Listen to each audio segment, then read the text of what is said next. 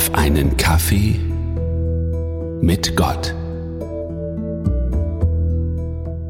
Der Besuch im Garten der Freunde war außergewöhnlich schön.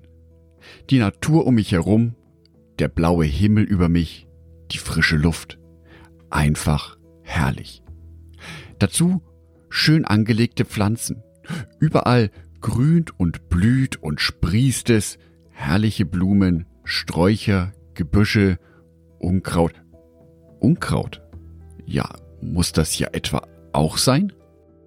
Irgendwie schafft es Unkraut immer wieder durchzukommen. Ohne großes Ansehen, ohne große Pflege. So schön die Natur ist, so schön die Blumen in der Natur sind, irgendwann findet sich dann doch eine Distel dazwischen und zerstört dieses wunderschöne Bild nachhaltig. Egal wie sehr man sich auch anstrengt, das Unkraut bricht immer wieder durch. Immer wieder werden die schönen Pflanzen, die schönen Blüten von Unkraut verschandelt.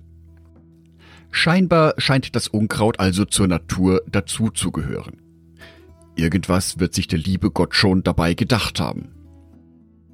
Je länger ich über diese Beobachtung nachdenke, umso mehr drängen sich mir zwei Bibelverse auf. Römerbrief, Kapitel 8, die Verse 16 und 17.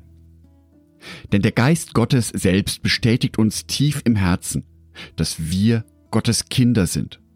Und als seine Kinder sind wir auch Miterben an seinem Reichtum. Denn alles, was Gott seinem Sohn Jesus Christus gibt, gehört auch uns. Doch wenn wir an seiner Herrlichkeit teilhaben wollen, müssen wir auch seine Leiden mit ihm teilen. Hier beschreibt Paulus wunderschön, dass wir Gottes Kinder sind. Wie wunderschön diese Erkenntnis ist. Wie groß und überbordend die Freude darüber ist, dass Gott uns annimmt. Die Leiden in diesem Vers kommen ganz zum Schluss erst vor. Kaum sichtbar. Viel zu stark sind die anderen Worte. Aber nur wenige Verse vorher drückt sich Paulus ganz anders aus. Römerbrief, Kapitel 7, Vers 24. Was bin ich doch für ein elender Mensch? Wer wird mich von diesem Leben befreien, das von der Sünde beherrscht wird?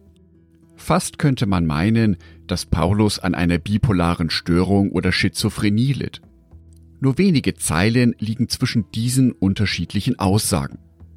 Paulus beschreibt aber hier die Komplexität unserer menschlichen Existenz.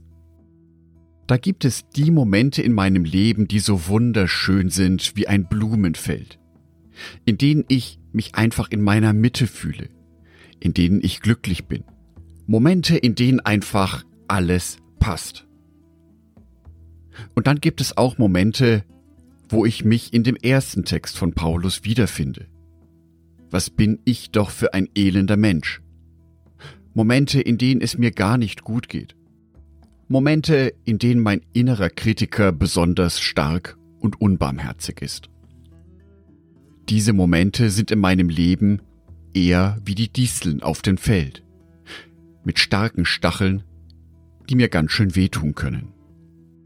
Beide Seiten gehören zu meinem Leben und wahrscheinlich auch zu deinem Leben dazu. Die Blumen und die Disteln. Ich finde es auch sehr heilsam, dass Paulus genau diese beiden Seiten der menschlichen Existenz so offen und ehrlich anspricht. Diesen beiden Polen bin ich als Mensch aber nicht hilflos ausgesetzt. Ich selber kann mich entscheiden, ob ich meinen Blick auf die Blumen oder die Disteln in meinem Leben werfe. Es liegt an mir selber, ob ich den Fokus auf die guten Sachen oder die negativen Sachen in meinem Leben richte. Wenn ich den Blick auf die positiven und guten Sachen in meinem Leben richte, auf meine Stärken, die ich habe, auf meine Beziehung zu Gott und zwar auf das, was gut läuft, dann werde ich zwar trotzdem noch die Disteln sehen, aber sie werden nicht mehr meine Wahrnehmung bestimmen. Vielleicht besteht auch darin die Kunst des Lebens. das Leben in seiner ganzen Vielfalt sehen. Mit positiven Seiten, mit den negativen Seiten. Den Blick aber fest auf die Blumen gerichtet haben, die Disteln wahrnehmen und sich immer noch freuen. Ich wünsche dir, dass es dir gelingt, den Blick auf die positiven Dinge in deinem Leben zu legen. Ich wünsche dir, dass du dabei ganz besonders die feste Verbindung zu Gott spürst und seine Gegenwart. Ich wünsche dir auch, dass du dabei die Distel noch wahrnimmst, aber dass sie dein Leben nicht mehr bestimmen. Angedacht von Jörg Martin Donat.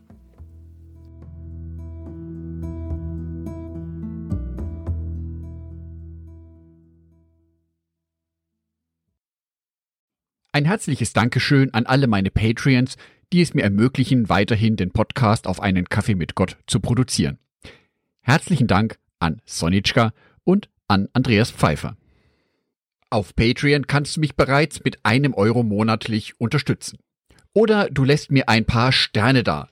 Das sagt dem Algorithmus nämlich, dass dies ein guter Podcast ist und wird so mehr Menschen angezeigt. Vielen Dank schon vorab.